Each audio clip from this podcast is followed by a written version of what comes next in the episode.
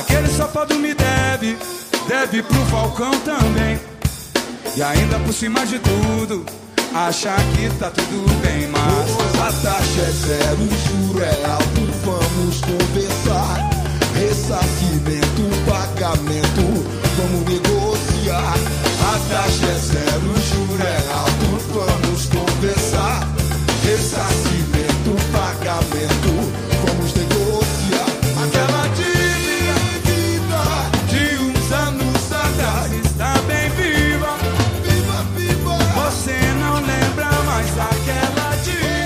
Olha aí, ao som de dívida de Ultraman, junto com o Rapa, estamos começando mais um podcast do Boleiros Insanos. Aqui você sabe que os comentários são de verdade, sem passar pano, sem fazer média. E se você ainda não assinou o nosso podcast, aproveita agora e vai lá. Estamos no Anchor, Spotify, Google Podcast e Radio Public. Lembrando também que você pode nos acompanhar e interagir pelo Twitter, além de ficar sabendo sempre que uma nova edição sair do forno. Então segue a gente no podcastboleiros.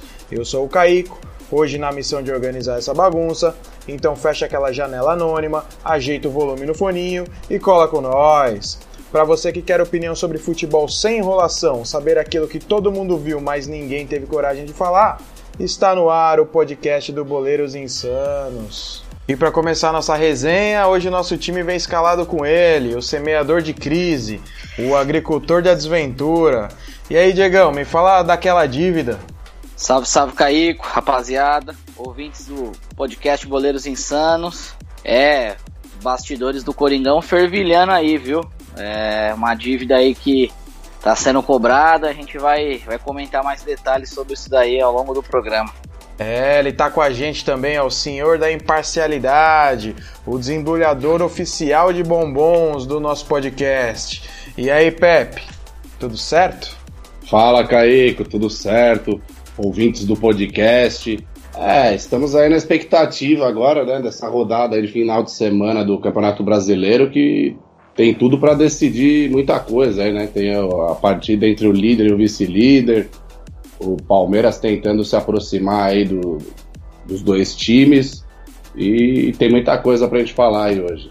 Sim, hoje tem muita coisa, mas antes da gente começar a falar dos jogos, vamos falar das polêmicas, né, que estão acontecendo aí para todo lado, tem assunto, mas vamos começar pelo aquele time que tá com mais assunto pendente ultimamente aí, né? Ô, Diegão, me fala um negócio. O professor já arrumou as malas, é só dar tchau? Levar no aeroporto?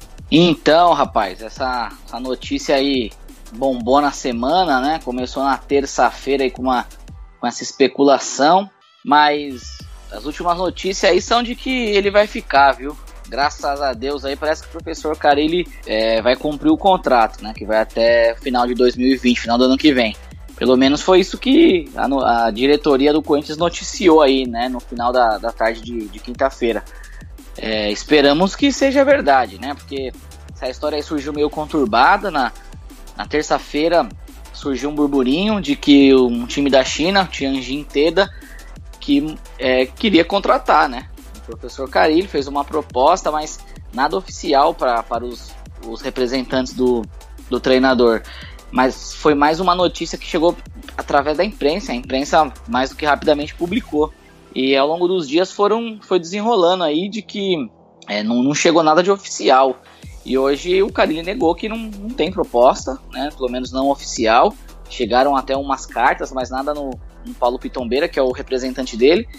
E ele negou, falou que não, não, que não vai, né? Que vai cumprir o contrato no Corinthians. Eu já, assim, né, meio ressabiado, viu? Eu acho que se, se chegar de fato uma proposta boa, eu acho que o Carilli não fica para 2020. Muito cobrado, ele é muito questionado pela uma parte da torcida, muito criticado, e eu não sei, não sei não se ele não aceita. Acho que desse time da China, talvez não, mas se chegar uma proposta melhor, eu não cravo, eu tenho minhas dúvidas. É, foi meio estranha essa essa questão aí do Carilli, né, que vazou aí uma, um documento que parecia uma procuração, né, do time chinês lá, vindo, né, para alguns procuradores é, negociarem com o Carilli, né, marcarem uma reunião, mas depois foi, parece que foi desmentido até pelo próprio Paulo Pitombeira, que é o procurador do, do Fábio Carilli, dizendo que não tem nada realmente, né, de oficial, que No máximo teve alguma sondagem ali, mas não tem nada de oficial mesmo, né? É, tinha o desejo, né, parece, do clube da China, mas aí acabaram que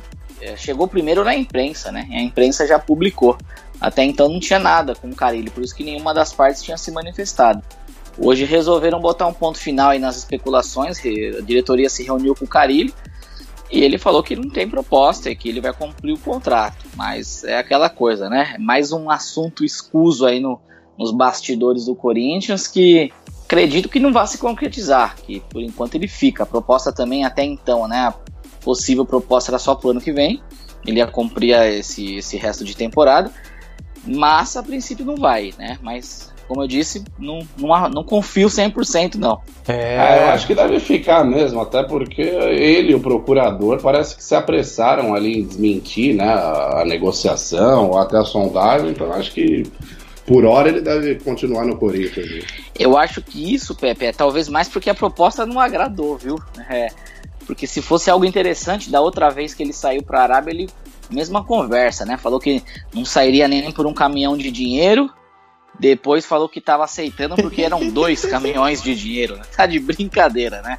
Então, assim, acho que se chegar alguma coisa que ele agrade, dependendo da situação do Corinthians nesse término de temporada, eu acho que ele vai, viu? Porque quando surgiu a notícia, muita gente da torcida se manifestando nas redes sociais, falando que levava no aeroporto, vai com Deus, retrancaria.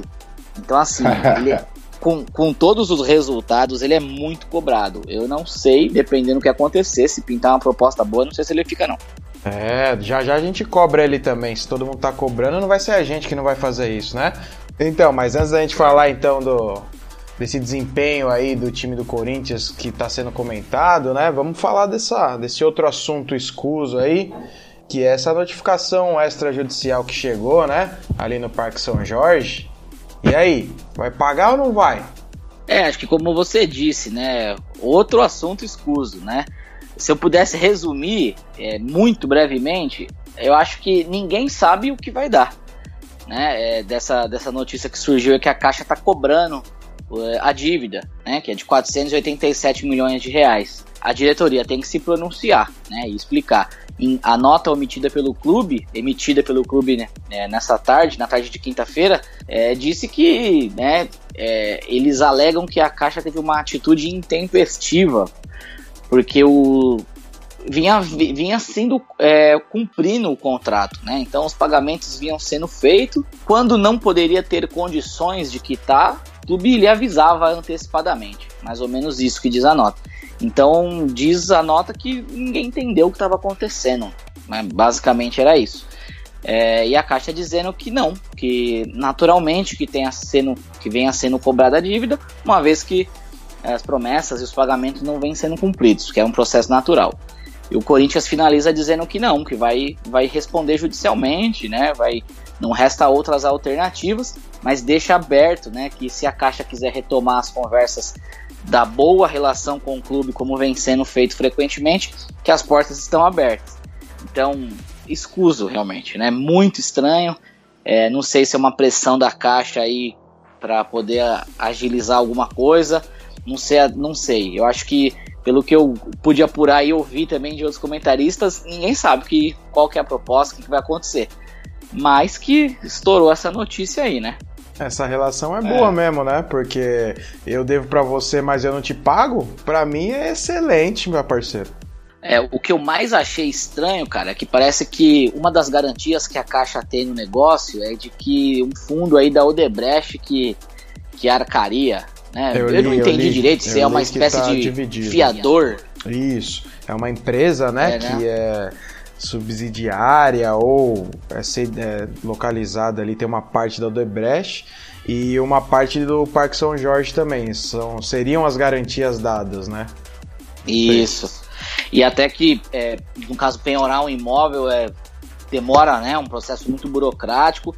Olha, eu não sei não, viu? Não sei se não é, não é um acordão aí que costuraram para o Odebrecht entrar no rolo, porque uma vez que está em recuperação judicial, Não sei, cara. Não sei. Eu, vamos, nós vamos ter que esperar aí para ver o que vai acontecer com esse desenrolar aí. Mas estranho, né? Resolveu cobrar agora. Muito. É, parece que realmente tem uma. A Caixa e o Corinthians tem uma boa relação.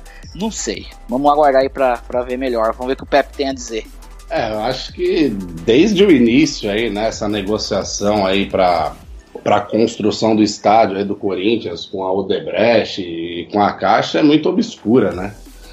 É, vira e mexe aí, Essa você bola ouve aí falar foi em, cantada. em renegociação. Essa bola aí foi cantada. É, não, é, é. Vira e mexe você escuta o Andrés, o Andrés que é o responsável aí pela negociação do estádio, né? Até quando ele não estava na presidência, ele tratava é, das questões do estádio. É muito obscuro. O Corinthians vive, vive fazendo renegociações aí, os conselheiros vivem cobrando explicações da diretoria aí, pedindo as contas do estádio. Uma hora é um valor, outra hora é um valor. É realmente complicado, né? Agora, pela parte da caixa que eu vi a, a, a cobrança, ela diz ali que na verdade ela, é, ela tá no direito dela, ela tá, tá cobrando um valor que foi combinado ali no momento da, da construção do estádio. Na minha opinião, foi, um, foi uma negociação feita de forma muito apressada ali, né? Ainda mais que o, o, o a Arena foi usada como um estádio para a Copa do Mundo de 2014. Então ali é aquela coisa, né? Na hora ali a construção do estádio, é, talvez o Corinthians tenha aceitado alguns termos que, que não beneficiariam no futuro, que é parece que está acontecendo e aí, mas a conta tá lá, né? Tem que ser paga e aí a gente não sabe como, como isso vai ser feito aí. É, não, a dívida, que a dívida existe, né, acho que nunca ninguém negou, né, nem o próprio Corinthians. O, o que causou muita estranheza é isso aí, de repente a, a Caixa começar alguma cobrança, né, é, judicial dessa forma aí. Então, é isso que eu tô, eu não sei, eu acho que pode ter alguma coisa por trás, viu, porque pagar todo mundo sabe que o Corinthians não vai, né.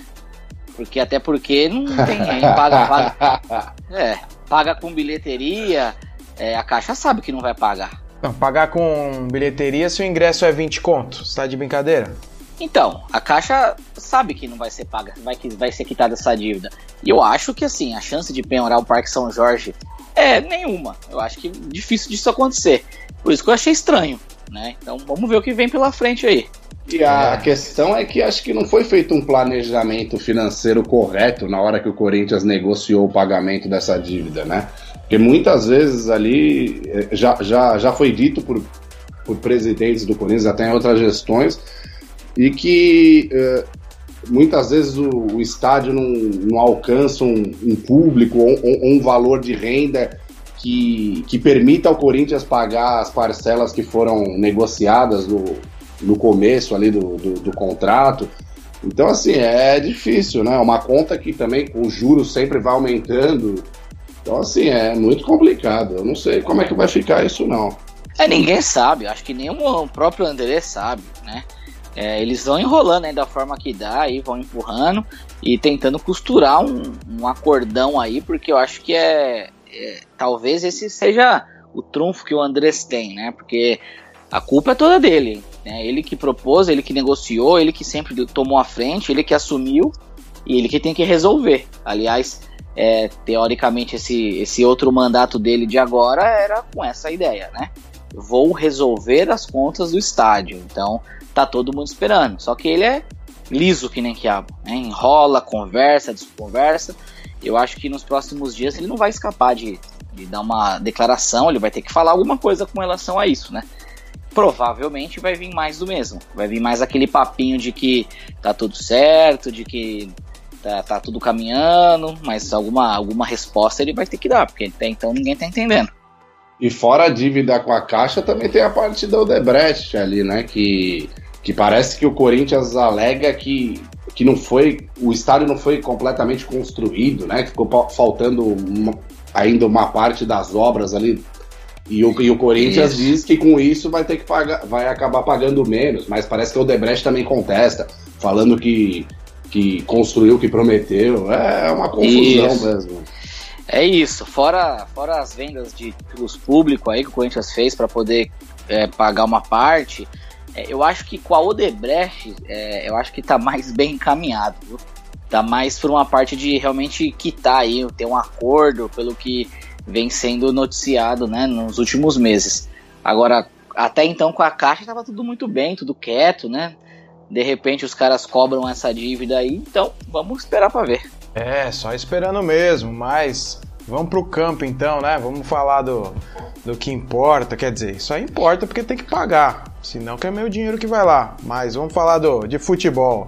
Rapaziada, estão criticando aí o, o rendimento do time do Corinthians com a justificativa de que esse elenco aí foi dito pela boca do Carilli que era melhor do que aquele que ele treinou quando foi campeão brasileiro, só que o desempenho não é o mesmo, né? E aí, vocês acham que não tem que ser cobrado? A galera tá cobrando. Ah, eu, eu discordo de, dessa afirmação aí. É, primeiro, né? É, quando ele disse que o elenco era melhor, é, ele esperava, eu acredito, né? Contar com o Jadson em alto nível. acho que ele esperava uma outra coisa do Sornosa, que não mostrou, principalmente do Ramiro, que não mostrou. É, acho que ele esperava que o Bozelli também teria um rendimento diferente do que ele vem apresentando. Então, assim, é, eu não, não, eu, por exemplo, não concordo que esse elenco seja melhor do que o de 2017. Tinha peças bem mais decisivas, né? Então, próprio Arana, o Maicon na volância ali vinha jogando muita bola, Jadson e Rodriguinho é, jogando fino da bola. Falta o jogador, na minha opinião, como um, um Rodriguinho nesse meio campo do Corinthians, com mais criatividade. O Jô, iluminado, fazendo um gol atrás de gol de tudo que é jeito. É, Balbuena e Pablo na zaga, uma zaga muito sólida, o Fagner na lateral. Então, assim, eu discordo. Eu acho que era um time mais técnico do que o desse ano. É, e também eu não concordo com a crítica de que o time é, poderia poderia render mais, eu concordo. Agora que poderia estar fazendo mais do que está fazendo, eu também não concordo.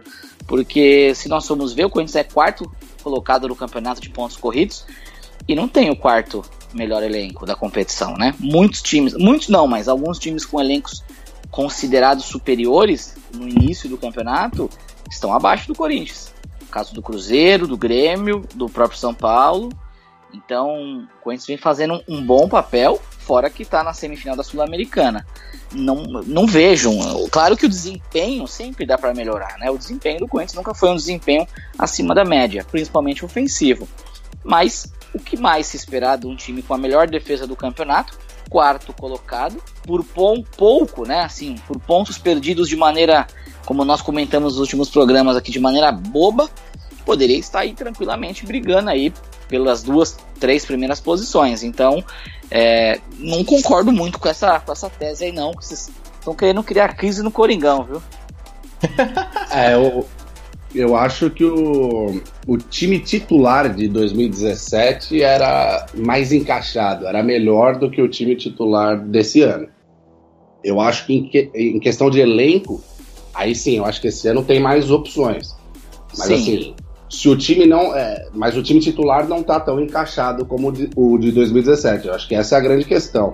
Que aquele time de 2017 praticamente não teve muito problema, né? De contusão, de jogador ficar muito tempo fora. Foi o que ajudou o Corinthians naquele ano, na minha opinião, a, a correr, brigar pelo título, ter aquela disparada e, e ganhar o título no, no final do ano. Já esse ano parece que o time titular não encaixou tanto. E tem mais opções de elenco, mas o time titular não, não encaixou ainda do jeito que o Carilli gostaria. Por mais que tenha melhorado depois da pausa da Copa América, eu acho que no, principalmente nos jogos fora de casa, o Corinthians ainda deixa muito a desejar. Vem oscilando, né? É, e eu acho que por uma, uma soma de fatores, né? O próprio desempenho do Carilli antes da parada da Copa não era o ideal e ele sempre se defendeu no meu modo de ver, de maneira compreensível, alegando que era um grupo totalmente novo. Então, se eu não me engano, eram mais de 17 jogadores que nunca haviam trabalhado com ele nem no Corinthians, né? Então, até o time, é, até esse elenco entender a política, de como é que o clube se comporta, isso leva tempo. E na primeira metade da temporada, aí, praticamente sem pausas, né? Até a parada da Copa. Então, o próprio Carilho admitiu que estava né, com desempenho abaixo. É, depois da parada da Copa melhorou, mas o desempenho ofensivo ainda não é o ideal. É, eu acho que o nível né, técnico dos jogadores também deixa um pouco a desejar. O Corinthians não tem é, a qualidade que tinha o time de 2017 para poder articular jogadas, ultrapassagem de laterais. O Corinthians hoje é um time penso pelo lado direito. É, no 2017 tinha um Arana que era extremamente ofensivo pelo, pelo lado esquerdo, isso ajudava demais. O próprio centroavante titular hoje, que é o Wagner Love, é, ainda oscila, né, perde alguns gols que, que o Jô não perderia, não cumpre uma função que o Jô cumpre, que o Carilli gosta, né, aquele jogador pivô que retém, segura a marcação, segura a bola na frente. Então, assim, e como eu falei, não tem uma qualidade do Rodriguinho, que estava muito bem na época, no meio, né? Então, hoje aí é o Matheus Vital de meia e só. O Jadson muito abaixo é, voltando agora, mas muito abaixo. Então, é, não vejo, não vejo realmente assim possibilidades maiores do que o Corinthians vem realizando, não. Bom, se não é o mesmo desempenho, vamos esperar para ver que colocação, né, que o time vai alcançar, porque já caiu para quarto aí, já abriu aí mais de um jogo em relação ao terceiro colocado. É, falar do próximo jogo, pensar no próximo jogo, né? Porque o primeiro turno aí tá acabando. O que, que vocês acham que vai dar? É, o último jogo, né, do, desse primeiro turno. Eu acho assim, com relação à colocação, eu acho que dificilmente vai fugir disso, viu? O Corinthians vai brigar ali pelo G4. Talvez se tiver um desempenho regular, satisfatório nesse segundo turno aí, talvez balcanhe ali um terceiro lugar, mas não sei se, se aguenta, dependendo de como for na Copa Sul-Americana. Com relação ao próximo jogo contra o, contra o Fluminense, é, alguns pontos aí acho que dá pra gente se destacar. Primeiro, né? Fluminense do professor Oswaldo vem de uma rabecada aí pro Palmeiras que a gente vai comentar, então é, já é um, uma boa situação, bom cenário. Fora que o Fluminense vendeu o mando de campo, então o jogo vai ser em Brasília, muito provavelmente aí com a torcida pelo menos dividida. Então os ingressos devem ser vendidos de maneira igual para os dois times. É, e aí acho que aumenta as possibilidades do Corinthians. Né? Vai ter provavelmente alguns desfalques. Danilo Avelar não deve jogar. Teve uma. sentiu uma contusão muscular na coxa no último jogo. E dificilmente vai a campo, porque não treinou na, na semana nenhum dia. E na semana que vem o Corinthians já tem o, o confronto pela Copa Sul-Americana contra o Del Valle. Então não, acho que não devem arriscar o Danilo Avelar. Não deve jogar o Carlos Augusto, isso que é extremamente preocupante. O resto é o time que vem, vem jogando. Né? A dúvida aí, o Cleison está suspenso, então o Carilli vai manter essa dúvida aí até o dia do jogo. Quem é que vai jogar aberto pela esquerda?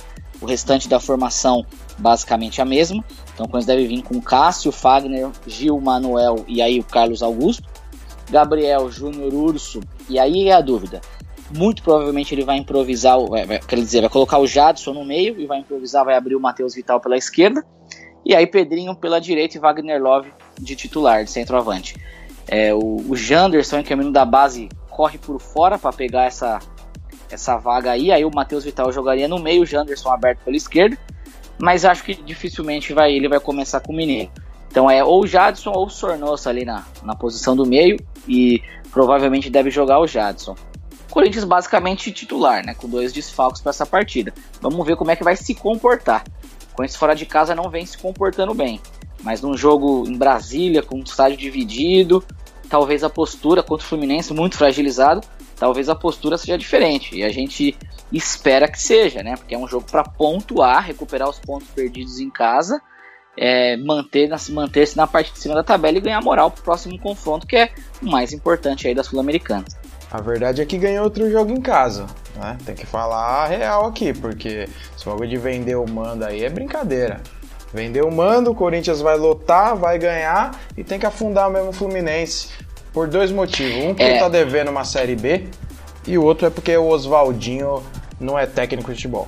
Isso, com relação a isso, aí, é... o Fluminense vendeu o mando de campo por 800 mil cruzeiro, rapaz. Aí. 800 mil é o que ganha alguns jogadores aí dos, dos times milionários aí do, nosso futebol. Então, assim, 800 mil reais, mas a questão não é essa. Claro que o Fluminense vive grandes dificuldades aí, é, mas o que, o que eu acho que o Fluminense tinha que pensar é que o Fluminense precisa fazer 44 pontos. Então, assim, vender um mando de campo. Vamos imaginar que o Corinthians vence esse jogo do Fluminense. O Fluminense, para fazer 44 pontos, ele teria que fazer um segundo turno 50% melhor do que o primeiro. Então o Fluminense teria que ter um, um desempenho de 50% melhor do que ele teve para poder fazer 44 pontos e tentar escapar do rebaixamento.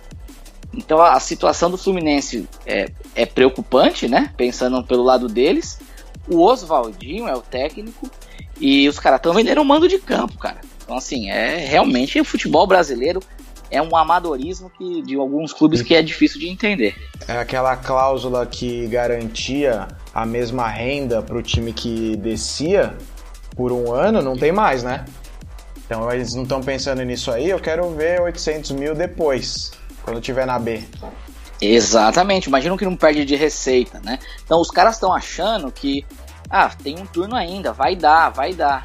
Cara, 50% a mais de desempenho para um time como o Fluminense eu já estaria desesperado se eu fosse torcedor do time. Então, né, difícil. É, o Fluminense parece estar tá seguindo a cartilha certinha aí para ser rebaixado, né? Porque, Exato. por exemplo, o Fortaleza recebeu a mesma proposta de 800 mil reais para vender o mando de jogo contra o Palmeiras e não aceitou. Sim, entendeu? é, é, fala aí, completo. Exato. Não, exatamente. O presidente deu uma entrevista falando que não, não valeria a pena mandar, é, é, levar o jogo para longe da sua torcida e, e, que isso causaria um prejuízo técnico né, para a equipe do Fortaleza. E eu, eu acredito que o Fluminense deveria ter tomado a mesma postura, né? Por mais que, que tenha toda essa. que esteja numa crise financeira terrível, devendo salários, direitos de imagem, mas é, é fundamental para o Fluminense jogar em casa para conseguir os, res, os, resultados necessários para não cair, né? Porque o Fluminense é, é, um dos seríssimos candidatos ao rebaixamento esse ano. Claro, eu entenderia é, um time assim como o CSA vender o mando, porque 800 mil reais deve pagar a folha toda do CSA ou muito próximo disso. E o CSA não tem nenhuma pretensão de ficar na, na Série A, né? Não vai ficar na Série A. Então, é uma coisa. Agora, o Fluminense é um time que é considerado grande, né? É um time considerado grande. Vender um mando por 800 mil reais, cara, é, nossa, é complicado, hein? É, vamos aguardar esse jogo aí que vai concluir o turno, né, do Corinthians e do Fluminense. E aí a gente vai olhar para os próximos jogos a partir dos, das outras edições. Mas é o seguinte, vamos trocar de time, né? Vamos falar daquele que é verde e daquele que é o maior do Brasil. E vocês não sabem quem acabou de chegar aqui. Ele, o Nostradamus do futebol. Ele que é um doce de pessoa, mas aquele doce azedinho, tá ligado? E aí, Dani, fala do verde, aproveita que chegou. Fala, Caico. Fala, boleiros, sanos para dar uma adoçada na vida, tô mandando um pé de moleque para dentro e falar um pouco mais do verde, dessa desse início de trabalho do Mano. Ao menos estreia, a estreia e esse segundo jogo foram um pé direito, é, um novo astral para a equipe. É, o Palmeiras jogou com um time muito fraco, o Diegão já destrinchou aí o Fluminense. E essa sequência a gente já havia falado que era bem favorável ao Palmeiras e para esse início de trabalho dele, chegou muito contestado, talvez caia mais rapidamente do que esperado nas graças da torcida. Uh, vamos ver se aquele movimento da torcida organizada também dá uma acalmada nessas próximas rodadas, porque o Palmeiras tem tudo para pontuar muito bem nos próximos três ou quatro jogos, né? Uh, a partida foi muito tranquila para o Palmeiras nessa terça-feira. O Fluminense é um time muito fraco, não ofereceu a menor resistência. O Luiz Adriano encaixou bem no time, o rapaz finaliza bem, sabe jogar, tem muito mais técnica do que os outros centroavantes do elenco. E o Mano jogou naquele mesmo esquema que o Felipão vinha, com três atacantes. Uh, acho que que contou muito a favor realmente foi a fragilidade do adversário, mas parece que as coisas começaram a entrar um pouquinho nos eixos agora, né? A sorte voltou a sorrir um pouquinho mais. E eu acho que o astral dos jogadores, de uma forma geral, mudou. Mas, Dani, a eu pergunta tô... que não quer calar. Pergunta que não quer calar, Dani. É, o Fratelo Menezes já tem um lugarzinho no seu coração? É, tô com amendoim na boca aqui, né? Que é o pé de moleque. Mas eu ponho fé no trabalho do Mano. o Mano é um cara que que tem bons resultados, como a gente já havia falado, é um cara de costas largas, um cara experiente. mas é muito inteligente, bem articulado e montou bons times ao longo da sua carreira. Não é o estilo que eu gosto, esse estilo defensivo que prioriza a defesa. Teve resultados muito ruins na história recente do Cruzeiro, mas esse mesmo elenco que ele vinha dirigindo, ele teve dois títulos, né? A base era basicamente era a mesma, né? E eu acho que é um cara, mais uma vez, volto a dizer, né? Era o, era o melhor disponível, era a melhor opção nesse momento. Acho que ele tem tudo para fazer uma boa sequência e a torcida parar de encher o saco um pouquinho. Ah, sim esperamos. Antes do esperamos. Pepe, antes do Pepe dar o seu comentário aí, falar também sobre o jogo, é, a respeito sobre isso do Mano Menezes. Nossa audiência aqui que está de prova, e eu venho falando, quando todo mundo criticava é, o professor Mano Menezes, sou suspeito para falar, mas sempre foi um bom treinador, sempre gostei do trabalho dele. É, não dá, para mim, na minha opinião, não dá para comparar o Mano Menezes com o Felipão. É, ah, hoje em dia, não, para mim nunca deu. Para mim, eu, eu não, nunca, gostei, nunca gostei do, do Felipão, do, do, do, como técnico, obviamente, né? Deve ser um cara muito gente fina, mas como técnico não tem condição nenhuma. É, o Mano é bom, faz bons trabalhos, monta bons times e acho que é uma das primeiras vezes que ele pega um time tão qualificado na mão. Então, é, eu dizia que valia a pena esperar para ver, né? Talvez entendo que o Palmeiras pudesse ter treinadores bem ofensivos, né? Eu faço uma ressalva de que é, o Mano certamente começaria bem, né? Um time com gás novo, é, uma sequência boa de adversários mais fracos. O problema do Mano é a sequência, cara. Depois ele começa a, a recuar o time, começa a jogar de forma mais burocrática, mais pragmática, e, e, sempre parece que em algum momento ele perde o grupo aí. É tudo bem que Corinthians e Cruzeiro ele teve boa longevidade, né? O grupo, de, o grupo ajudou ele também. É, eu acho que vale esperar para ver, mas é um bom treinador, sempre falei.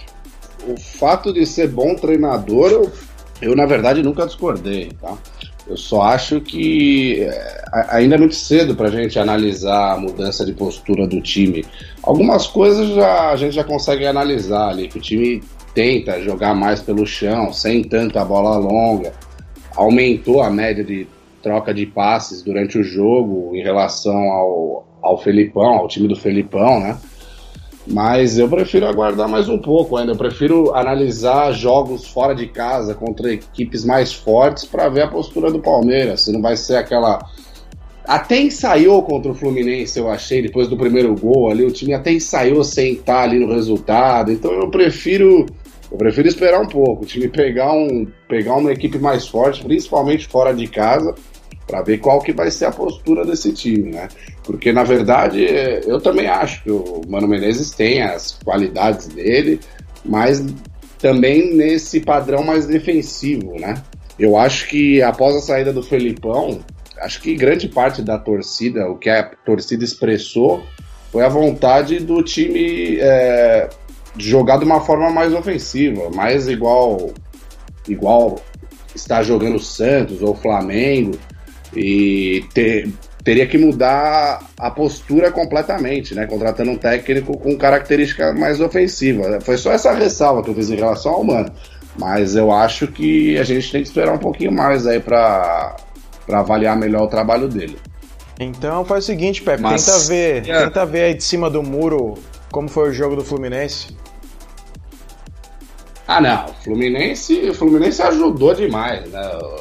Essa esse resultado aí do Palmeiras, né? Não tem condições. O Oswaldo escala um, meio, um time no 4-3-3, sendo, sendo que os, os três jogadores de meio campo, só um volante, o Ayrton, e com o Nenê e Ganso, que, que não, não tem mobilidade né, para o futebol moderno. Eles não conseguem, não conseguem dar ritmo de jogo para o time. Sabe, não tem dinâmica nenhuma. O Fluminense Isso só é funciona um no L-Foot, muito morto dentro de campo. É, só funciona Oswaldinho é ofensivista, Pepe. Ofensivista, futebol arte. Toque ah, no boi. Mas primeiro ele tem que aprender, né? Tem que aprender a ser ofensivista para depois tentar implantar o sistema dele. Eu acho que o Fluminense tem que mudar urgentemente essa formação. Senão vai ser presa fácil aí para a maioria dos adversários no campeonato. Cara, o OO no Corinthians em 2016 falavam que ele era Oswaldinho da ousadia e alegria. É, assim, é de, é de lascar. Ah, e só lembrando aqui, né? Quando ele foi contratado, eu falei: quantas rodadas vocês acham que vai demorar para aparecer aquela cartolina bonita na torcida, né? Se Oswaldinho é técnico, eu sou astronauta. Eu tô contando, já já aparece. Fra Mas... Frase clássica. Não precisou nem de uma, né? A torcida se manifestou na mesma semana, deu 73% contra numa enquete do Globo Esporte quando ele foi contratado. O Ganso e o Nenê, eles parecem dois postes no meio campo do Fluminense. o time é ruim. É, aquele Digani foi cruzar uma bola no jogo de terça, que é isso, cara. Estou uma bola de trivela sei, parecia o Curupira chutando a bola. Né? Impossível a, trajetória que a bola fez. Você vê que os caras são horríveis, são limitados. O Palmeiras tentou trocar mais passes, mais uma vez. Muitas vezes tentava sair jogando da sua área, mesmo com o Felipe Melo no meio-campo. É, acho que a gente, todo mundo estava meio curioso para ver como o time ia se comportar, porque o Felipe Melo era o, a peça fundamental das ligações diretas no time do Felipão. E eu vi um time tocando mais a bola, fez o primeiro gol, recuou um pouquinho, voltou àquela proposta mais reativa, mas eu vi algumas coisas interessantes. O Diogo Barbosa jogou bem, ele fez algumas ultrapassagens, chegou algumas vezes à linha de fundo, acertou cruzamentos, que não é não tem sido uma coisa tão frequente. E achei, eu estou esperançoso, acho que a mudança foi para melhorar o time. O Mano tem muito mais repertório que o Felipão, concordo com o Diego. Não dá para comparar, eu acho que é um nível de técnico hoje muito diferente. O Felipão tem alguns conceitos que pararam no tempo e ele teve grandes times vitoriosos, mas times que contavam com craques e hoje o futebol não é mais isso aqui no Brasil. É, então eu acho que é, essas próximas rodadas tem tudo para consolidar o Palmeiras na briga do, do, pelo título com o Flamengo você achou do Luiz Adriano? Ah, eu posso, deixa eu só fazer um pitaco, porque meu pitaco ia ser sobre isso. É, meu único comentário sobre o jogo ia ser sobre o Luiz Adriano. É, eu, quando ele chegou, eu, realmente não, não conhecia, né? Assim, conhecia do, do In Eleven, né? Do, do, do, videogame, do FIFA, que jogava no Shakhtar, só, né? Não, não conhecia ele, não lembrava dele atuando no Brasil. Mas, assim, é, vendo os últimos jogos, é, eu não sei, é isso que me intriga, cara. Eu não sei como o Palmeiras ficou um semestre apostando em Borja e Daverson. Você não tem um poder de compra tão grande. Tão grande. O Felipão literalmente morreu abraçado com o Daverson até o momento final, tanto que nem relacionado ele é mais. Assim, não precisa de muito, óbvio, né? Então, para ser melhor que os dois, o Luiz Adriano, ele é nitidamente muito melhor que os dois. Os três gols que ele fez, eu duvido que o Borja teria feito. Então, posicionamento, acho que é, a postura em campo, a, a, te, a parte técnica. É, então, muito me surpreende o Palmeiras com todo o poder aquisitivo. Então, aí não é, não é só o Mato, né? O Felipão também, que morreu abraçado com dois jogadores desse nível. Não, acho que sem dúvida ele chegou aí para tomar conta da posição, né? Fora esses é, quatro gols né, que ele já fez, né, contra, contando o primeiro que ele fez contra o Grêmio, é, durante os jogos ele mostra uma capacidade muito maior do que os outros centroavantes do elenco em, em tabelar, em dar sequência numa jogada, coisa que é muito difícil ali com o Davis e com o Borja, né? Quando a bola chega neles ali, muitas vezes o, o lance acaba se perdendo e, e o Palmeiras era prejudicado com isso. Agora, o Luiz Adriano com certeza chegou para tomar conta aí dessa vaga de centroavante. Eu só acho que essa questão aí do, do Borja e do Daverson é que a, direto, a diretoria demorou muito, né? Porque estava na esperança de chegar uma proposta para um dos dois e até porque eles não, nenhum dos dois foram baratos, né? Por incrível que pareça, os dois foram muito caros e aí a, a diretoria dizia que seria necessário um dos dois sair para que viesse um outro centroavante. Mas aí, como nenhum dos dois quis sair, ou, e a, mesmo com propostas que chegaram, o Palmeiras teve essa oportunidade aí do Luiz Adriano, que estava rescindindo o contrato dele lá na Rússia, e trouxe ele sem custos, né? só com o pagamento do, dos salários e das luvas. Ah, é, o, o Luiz Adriano ele é muito mais técnico que os outros, mas o mais interessante é que ele tem uma dinâmica de jogo muito melhor. O Borja não sabe andar em campo, é, ele se mexe muito mal. E várias vezes no estádio eu vi o Dudu reclamando com, com a movimentação do Borja quando, quando o Dudu vem com a bola e o Borja tem que fazer uma diagonal, tem que fazer um facão, ele não faz. Ele parece que está em outro planeta ou parece que não teve base para fazer isso. É impressionante. O Luiz Adriano tem uma, uma movimentação de jogador profissional. Ah, mas o Borja, por outro lado, é, hoje é muito fácil você criticar uma contratação porque claramente não deu certo. Mas o cara enganou todo mundo, né? Eu apostaria naquela ocasião também nesse cara. Ele foi rei da América. E a gente tem um histórico aí de reis da América, caras que jogavam muita bola, né? Tevez, Veron, Riquelme, etc, etc e tal. E o cara chegou com status muito grande, é, custou muito caro por isso também, e não rendeu, claramente. É um, um cara abaixo da média, fraquíssimo. Só que foi difícil realmente considerar isso naquela temporada que ele fez pelo Atlético Nacional. É, também acho. Luiz Adriano chegou, dominou a posição, acho que vai dar alegria aí para a torcida. Parece ser bem acima mesmo do, do que tinha no elenco, né? Mas vamos falar do próximo jogo, né? Para finalizar o turno, o Palmeiras pega o Cruzeiro aí numa turbulência terrível todo mundo brigando com todo mundo, é aquela chance de marcar três pontos bem importantes, hein? Que daí tem o jogo do Flamengo e do Santos, que aí se tudo der certo dá um empate. Se bem que eu acho que o Santos vai ser sacudido igual cachorro morto, mas quem sabe, né? Mas o negócio é ganhar do Cruzeiro. O que vocês acham que dá nesse jogo aí? Ah, eu acho que o Palmeiras tem tudo para ganhar aí, é, mas acho que o jogo não vai ser fácil não, viu? Principalmente depois da sacudida que o Rogério Ceni deu no elenco ali. Acho que esse momento é fundamental para a gente analisar como que vai ser o futuro do Cruzeiro, né? Depois de tudo que o Rogério Ceni falou, falou na coletiva, né? Sobre o elenco. Então, talvez os jogadores queiram mostrar alguma coisa aí para que a culpa da crise, né? Do Cruzeiro não recaia sobre eles, né? Exclusivamente. Mas eu acredito numa vitória do Palmeiras, sim. Acredito que o Palmeiras deve ganhar aí por uns 2 a 1 um. Eu acho que o Palmeiras tem tudo para ganhar.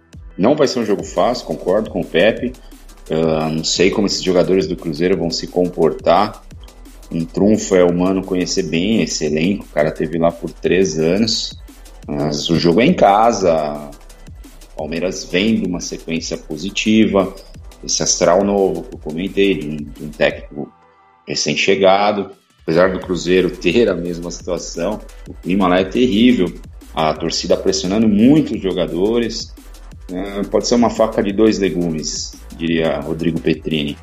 É, o Cruzeiro pode dar a vida e, e, e jogar o que nunca jogou, não jogou nesse campeonato, ou pode se sentir muito pressionado, levar um sacode e a coisa degringolar de vez por lá.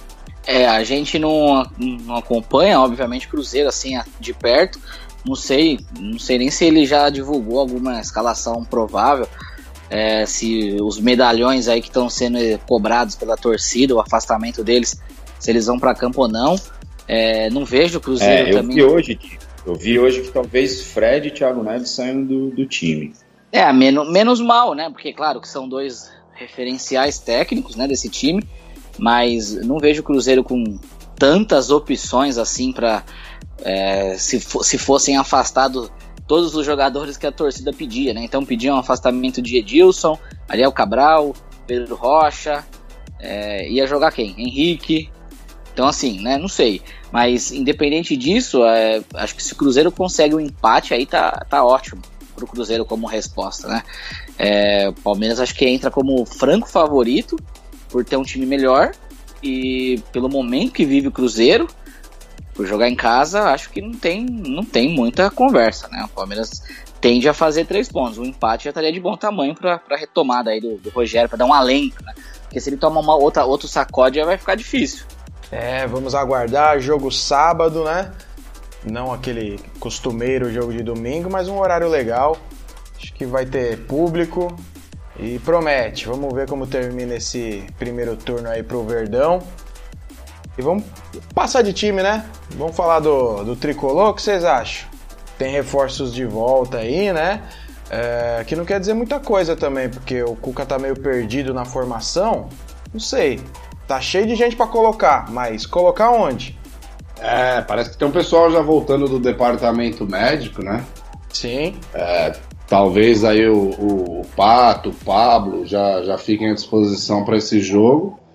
E aí é mais uma oportunidade, né, pro, pro Cuca tentar achar o time ideal dele, o time titular ideal e dar sequência. Que para mim é isso que falta pro São Paulo ainda, né?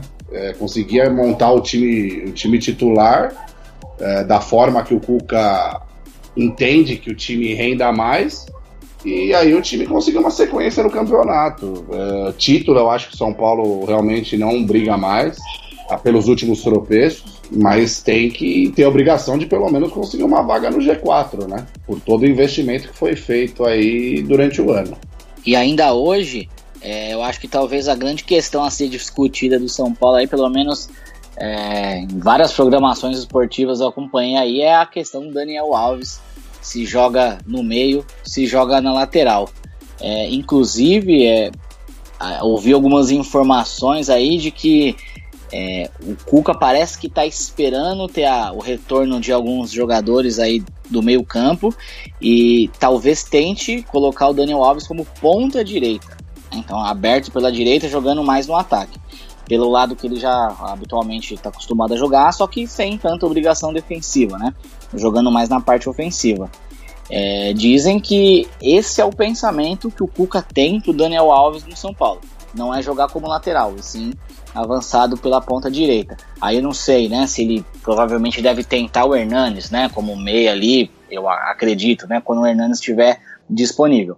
Enquanto isso, pelo diferencial técnico do Daniel Alves, ele vai fazer nessa posição de, de meio campo. É, confesso que hum, a gente até tinha discutido isso algumas vezes, mas talvez seja realmente a melhor opção. Acho que o Daniel Alves faz muito bem a, o lado do campo, principalmente a parte ofensiva, né?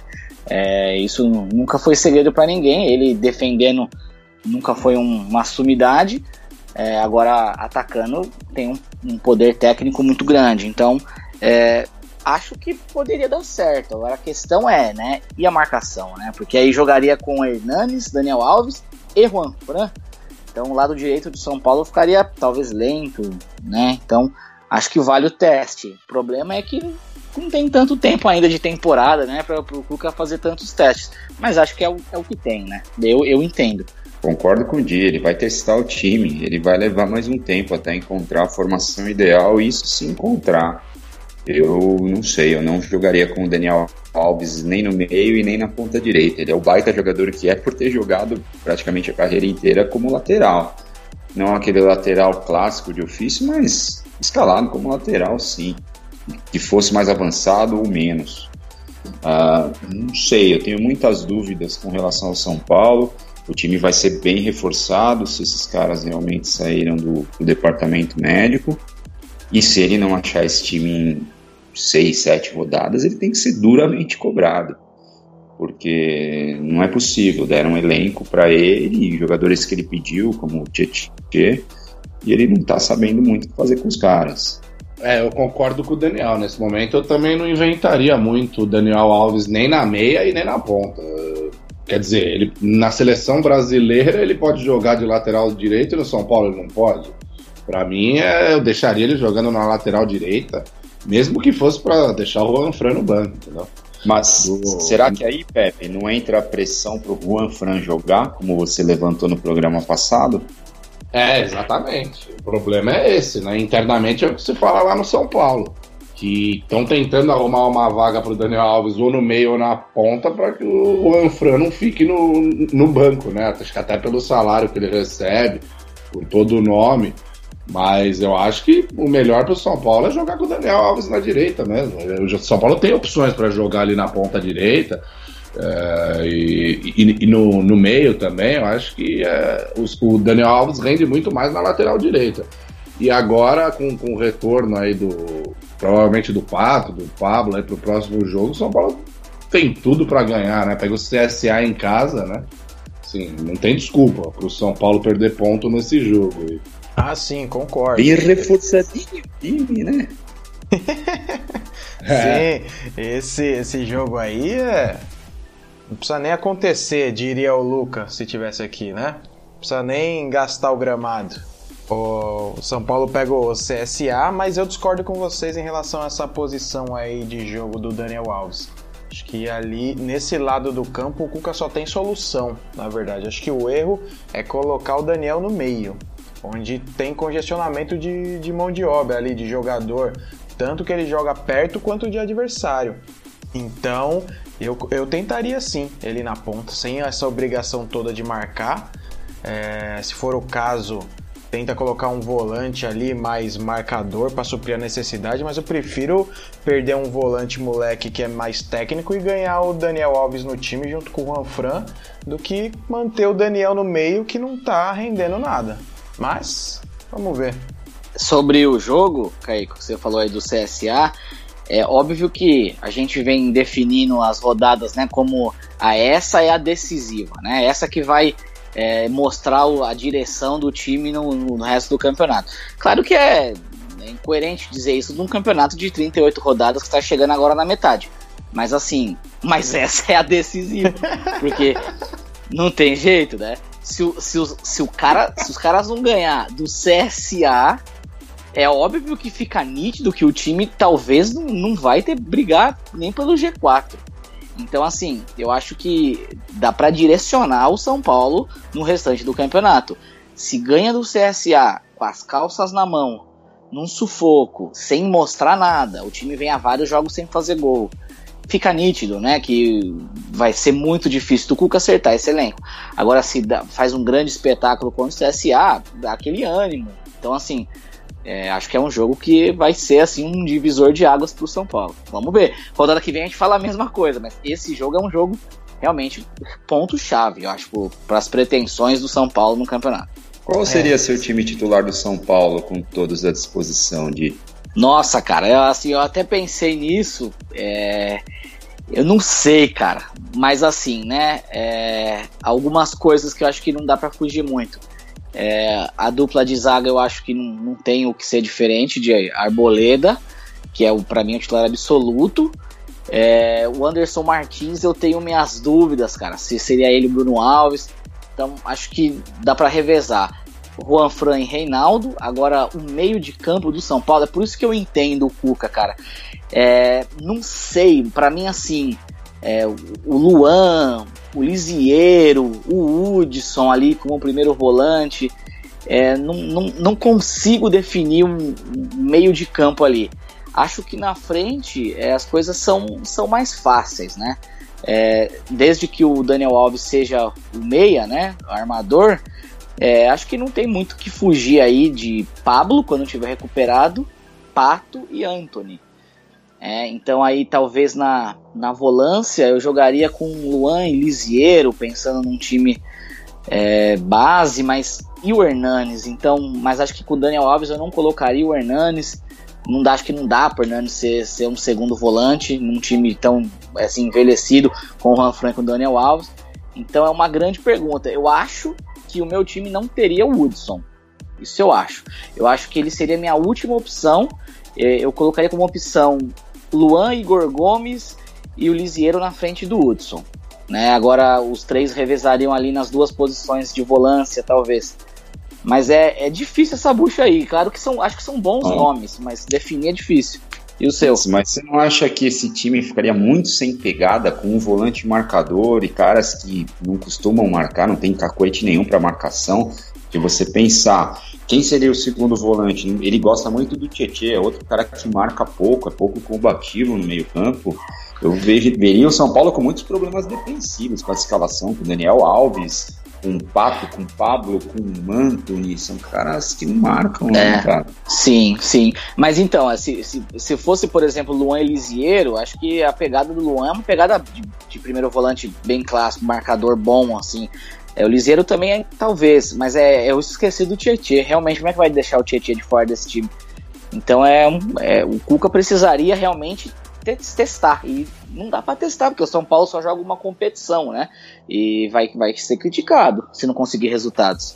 Não, e seria trágico se não conseguisse uma vaga para Libertadores do ano que vem, né? Terrível. Em termos de orçamento, principalmente terrível. É, acho que compromete o ano que vem, porque se começa fora da Libertadores, como você falou, orçamento muito reduzido, né? É, vamos aguardar essa, esse fim de rodada que deve ser mais tranquilo pro São Paulo. E é isso aí, né? Já foi? Acho que a gente ainda não falou do Santos, né, Caio? Vixe, passou aqui, ó. É mesmo. Santos tem que falar que do. tem Ó, jogo importante uns- na rodada, né? É, Ah, mas tinha uns, uns vídeos de tênis de mesa aqui no YouTube. Ah, que dá comentar. pra comentar? Não, não. Vamos respeitar o maior da baixada aí, por favor. Vamos falar do, do Santos. Que eu até falei antes, né? Que eu acho que vai tomar um chacoalho aí que vai ficar feio. Mas vamos ver, né? Data, data FIFA terminou. Uns atletas importantes aí pro São Paulo retornaram. Vão poder jogar contra o Flamengo. Mas lá no Maracanã É, eu acho que vai azedar o pé do frango, hein? Que vocês acham? Cara, é, eu vi que já tinham esgotado os ingressos, parece mais de 60 mil vendidos, cara. É, eu acho que. Eu tô curioso pra ver como é que o São Paulo vai se comportar nesse jogo, viu? Porque acho que é um a maior jogo que o Santos vai ter no, no- dentro do Campeonato Brasileiro, talvez até aqui. É, novamente, né? Novamente um jogo que vai definir as pretensões do Santos. É, eu acho que se ele quiser né, atacar o Flamengo no Maracanã com 60 mil, é, eu também concordo com você, Caio. Acho que ele vai tomar uma naba daquelas grossas mesmo. É, agora, formação de três zagueiros de novo, cara. Puta, se começar a colocar Carlos Sanches no banco, Felipe Jonathan de ala no meio, eh, não sei. Eu acho que tem tudo pra ter aquelas derrotas terríveis. Agora, se ele vier com um jogo mais burocrático, pode ser que ele equilibre. Vamos ver, tô curioso pra ver. É, que agora tem as voltas aí, né? Do Jorge, né? Pra lateral esquerda, do Vitor Ferraz na direita, do Soteudo, né? Que vinha bem aí até, a- até ser convocado e desfalcar o time nesses últimos jogos. Acho que é, tecnicamente o time vai melhorar, né? Com, a- com o retorno desses jogadores. Mas eu, eu também acho muito difícil o Santos conseguir um resultado bom jogando contra o Flamengo lá no Rio. Eu acho que é, o São Paulo também vai, vai ter mais cautela nesse jogo, né? Principalmente depois das últimas goleadas que tomou no, no primeiro semestre contra o Palmeiras, no primeiro é, no, logo no começo do Campeonato Brasileiro. Eu acho que o São Paulo deve entrar mais cauteloso para esse jogo, mas mesmo assim eu vejo poucas chances do Santos conseguir até um empate lá no Rio de Janeiro. Ah, tem que entrar, né? Até, acho que não, não dá pro São, pro São Paulo não entrar mais cauteloso, né? Estamos falando talvez o melhor time do campeonato, jogando em casa com 60 mais de 60 mil pessoas na arquibancada. Não tem como o cara achar que é futebol ofensivo, maravilha, toque de bola, é, ataque com, ataca com, com os 9, com 10. é, eu acho que não- essa não é a realidade do futebol. É, lembrando que o Santos, quando enfrentou dois times com elencos melhores, Palmeiras e o São Paulo, levou duas cacetadas na lomba. Levou um 4 a 0 do Palmeiras, um 3 a 1 do São Paulo. Ambos os jogos, os adversários se- foram claramente superiores. E não sei, cara, eu acho que até pode surpreender, mas também acho muito improvável um resultado favorável ao Santos. o Flamengo vai se manter na ponta e, e a torcida, estádio cheio, os caras vão, vão pra cima. É, Infelizmente. Concordo, concordo, concordo. Todo mundo aguardando esse jogo, mas o Flamengo vem aí de cinco vitórias seguidas e mais de três gols de média por jogo. Eu acho que vai ficar feio. O maior da baixada, mas a gente vai aguardar, né? Acho que é isso aí. Tem outros assuntos que a gente tem pra falar aqui, ó. Tem o tênis de mesa também, mas tem um que eu queria conversar com vocês rapidinho, é, que é da seleção. Não sei o que vocês estão achando dessa seleção após a Copa do Mundo. Teve a Copa América, que é beleza, quem assiste, assiste. Isso aí eu nem assisto. Mas acompanhar pelo menos aí os passos do, do professor eu tô acompanhando e. Ah, cansei, de verdade, hein, do Tite. Não sei vocês, mas eu tô querendo saber só até quando ele aguenta antes de cair. Porque tá inventando demais, falando demais, conseguiu tomar a trolha do Peru num jogo terrível. E pior que isso, né? Pior não é perder pro Peru, porque é um amistoso. Ele não levou ninguém pra testar, jogou aquele joguinho dele, falou que tem que ser competitivo até o fim. E no final colocou a culpa no gramado, colocou a culpa no, no refletor, falou que tinha um quero-quero voando ali meio estranho perto da bola, por isso que perdeu. Oh, pelo amor de Deus. É, assim, né? É, eu acho que até ele tá se propondo a fazer alguns testes, né? A testar alguns jogadores. Contra o Peru ele entrou com uma, uma escalação diferente, com uma escalação reserva. Mas é, eu tive o desprazer de acompanhar esse jogo, né? Acabou duas da manhã. É, e realmente um jogo muito fraco. Né? Muito fraco. O Neymar entrou no segundo tempo, nada fez, né? Então, claramente, um jogador sem ritmo, obviamente, porque não vem jogando. É, é contra a meritocracia contra... aí que é pregada? Ah, é, então, mas nesse quesito, cara, eu, eu entendo o Tite. Eu acho que não há condições de, com essa seleção, o Neymar ficar de fora. Né? Um, sem ritmo, com ritmo. É, Copa ele, América é, jogou é muito sem, superior. Copa América jogou sem o cara. Ah, mas é o que você falou, né? Copa América é um nível muito baixo. E o amistoso? É... Então, também. Não faz assim, mais sentido que, eu... que ele fale o que ele faz, mano. Não sei. Eu acho que o Neymar, em condições, ele, ele tem mesmo que fazer parte do grupo. Claro. Agora, assim, o que, o que me incomoda, cara, é como que a CBF marca dois amistosos com dois times que o Brasil enfrentou há pouquíssimo tempo na Copa América, de novo, Colômbia sim, e Peru. Sim. Não é possível que os caras não conseguem marcar um, um jogo diferente contra Mas um adversário é mais CBF, interessante. Aí não é CBF, é a empresa que, que vende os amistosos da seleção. Eles vendem, ah, é, ah, aí sim. vai pelo preço, né? Mas o Tite também chegou o pau nesses caras na coletiva. Nesses caras não, né? Falou na organização de futebol da CBF. Só que ele não lembra quem tava lá até pouco atrás era o amiguinho dele. Agora entrou o Juninho Paulista, a primeira coisa que ele fez foi meter o pau. Então, mano, tá muito muito decepcionante essa, essa gestão do Tite aí. Vai me desculpar, mas para mim já deu.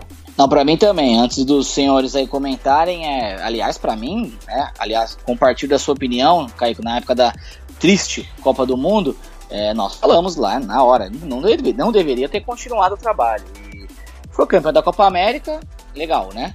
Obrigado por nada e começou mal. Vamos ver os próximos confrontos aí. Diegão, mais pois uma não. carreira enterrada? Mais um, não, enterro de carreira? Não, aliás, aliás, é, volta Tite. Se quiser voltar para os braços do povo, é, eu vou estar tá lá cantando. Olê, olê, olê, tite, tite. Mas na seleção, infelizmente, acho que a, está se encerrando é, o, é, tá chegando o próximo fim da linha pro professor Adenor. Ah, eu também acho, viu? Eu acho que ele, ele tava prometendo uma renovação aí na seleção brasileira e agora nesse ciclo até a Copa de 2022. É, pouca coisa está sendo vista aí de, de renovação.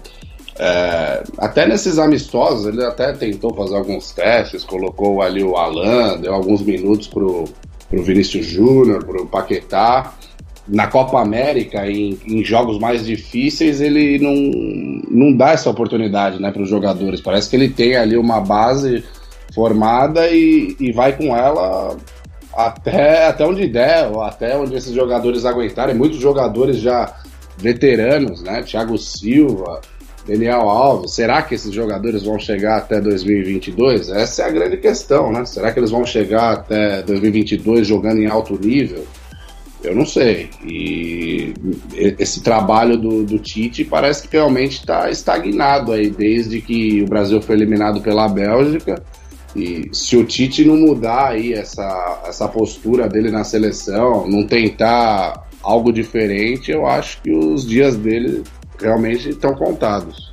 É, o Tite está claramente perdido após a eliminação na Copa do Mundo, mas o problema não é o Tite, é o nível dos técnicos brasileiros, do futebol brasileiro em si, da organização. O Brasil tomou alguns choques uh, de alta voltagem nos últimos anos.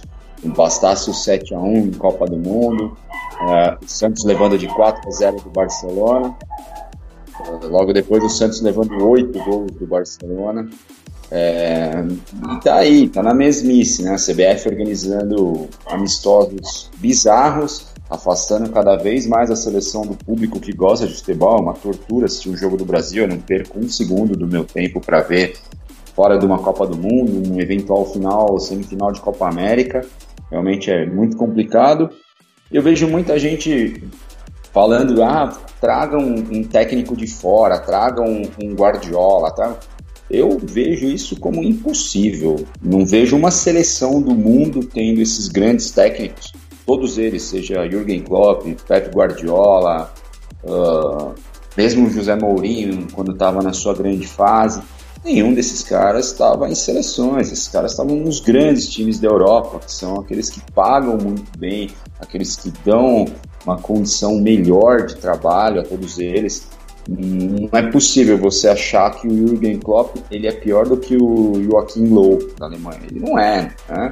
Nunca que o Guardiola é pior do que os últimos técnicos da Espanha. E esses caras não estavam nas suas respectivas seleções. Um São Paulo. E o Mourinho, né? O Mourinho em Portugal, por que, que nunca treinou Portugal, ah, né? Exato. É, você tinha um São Paulo na Argentina que não é o técnico de maior destaque da Argentina. Você tem o Diego Simeone fazendo um grande trabalho na Europa há muitos anos. E você tinha um, um São Paulo técnico B no cenário mundial. Você vê o cara aqui fazendo um trabalho diferente dentro do futebol brasileiro, porque essa mediocridade dos técnicos impera aqui. O mais do mesmo, os conceitos de futebol dos anos 90, e isso, o reflexo disso tudo é a nossa seleção brasileira, infelizmente. É, vamos aguardar esse fim da linha aí, a notícia que todo mundo anseia, que o senhor Adenor não é mais o professor da seleção, e aí a gente pode especular depois quem vai ser o próximo, né? Mas acho que é isso aí, rapaziada. Fim de semana chegando, né? Todo mundo aí nos preparativos para o que o sabadão e o domingo reserva. Aquele finalzinho de sexta também é sempre bom. Vamos ver, né? E aí, Diegão? Quais seus planos para curtir esse final de semana? Fala pra gente. Ah, Caíco, esse final de semana aqui é recuperação intensiva. Final de semana passado aí foi, foi meio puxado aí, né? É, Andrezinho pagou uns lanches para nós, deu uma festança lá. Acabamos Acabamos, acabamos extrapolando um pouquinho, passando um pouco da conta. Não que a gente faça isso com frequência, mas de vez em quando acabamos extrapolando um pouco. É, tô na recuperação aí, hidratação, muito treino, né? Promovendo a saúde. Então eu vou dar uma descansada esse final de semana aí, viu? Entendi. Ah, eu tô mais na linha do, do Pepe, quer ver, ó? Ô Pepe, e aí, o fim de semana vem como? Ah, vem forte, viu, Caco? Mais uma vez vem forte aí, sabadão, rodeio de Jaguariúna. Muito sertanejo, muito funk e muitos bombons aí pra gente desembrulhar. Excelente. O celular pega, né? É, você vai poder participar do próximo podcast. Não, não, não. Vou estar tá lá desembrulhando bombom. Desembrulhando bombom e voando, né? Só voando no rolê. É, então, é isso, é disso que eu tô falando. E você, Dani, tem alguma dica aí para nossa audiência qualificada que só espera para dar o play no fim de semana? Aí eu queria uma dica do nosso querido Luca Botelho. Tô com uma reforma, tô precisando comprar uns porcelanatos, vou ter que sair garimpando por conta. Infelizmente ele não tá por aqui hoje. Aí, Manda é um, isso. Isso é uma mensagem privada também, Luca. Alô, Luca. Manda uma mensagem aqui, ó. É isso aí, estamos chegando ao fim de mais um programa. Semana que vem a gente está de volta com muita informação, resenha e daquele jeito que você já conhece, sem enrolação. Então já sabe, né? Segue a gente no Twitter, no podcastboleiros. Lembrando que você nos encontra no Anchor, Spotify, Google Podcast e Radio Public. Assina lá nosso podcast e sempre que um novo programa sair do forno você vai ser avisado. Além de dar aquela moral para nós, né? Valeu!